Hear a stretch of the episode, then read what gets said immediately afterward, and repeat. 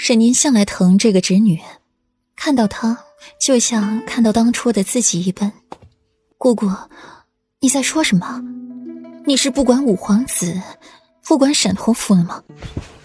言儿，听姑姑的话，以后若是有机会，离了沈侯府，去别的地方安然度过一生，什么都不要管。沈侯府覆灭也好，荣华也罢。都不要再和他有任何牵扯了。沈飞眸光涣散，没有焦距，说话依旧轻柔。沈宁却从里面听出了几分苍白无力。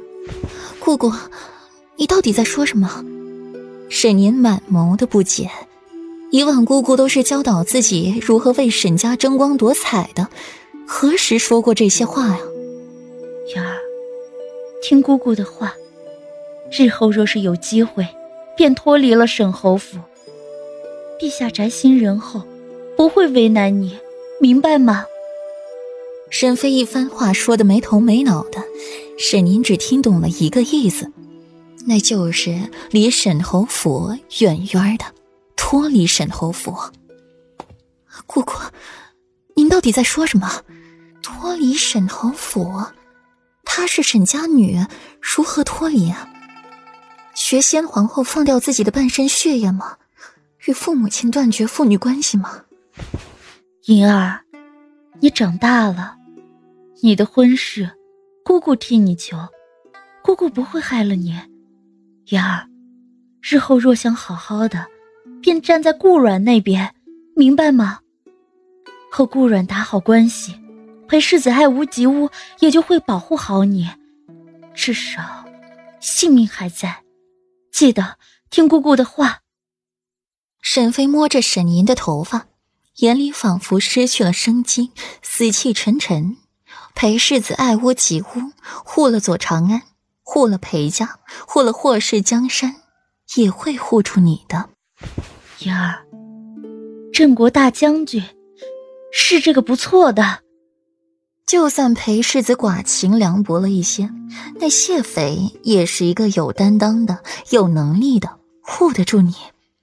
至于沈央，在他设计福儿远嫁漠河的时候，他们之间就没了姑侄情分，而沈侯府也该为自己当年的错买单了。姑姑，你知道不知道自己在说什么？沈宁一脸不可置信。谢斐。谢斐喜欢顾然，她怎么可以嫁给一个心里装着别的女子的男人？莹儿，姑姑不会害你。谢斐是个有担当的，你成了他的妻子，他才会护你，不会负你。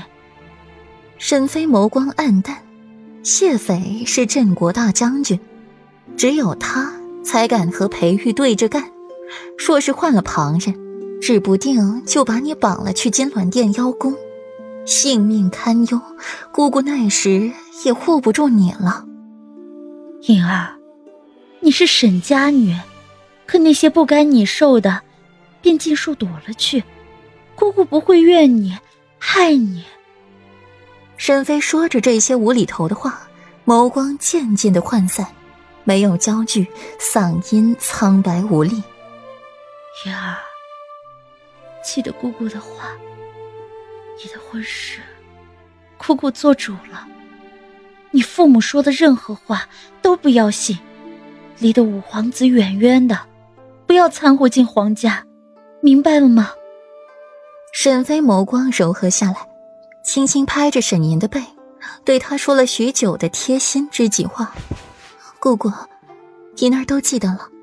沈宁点了点头。不怪他薄情，只能怪他太像自己母亲了。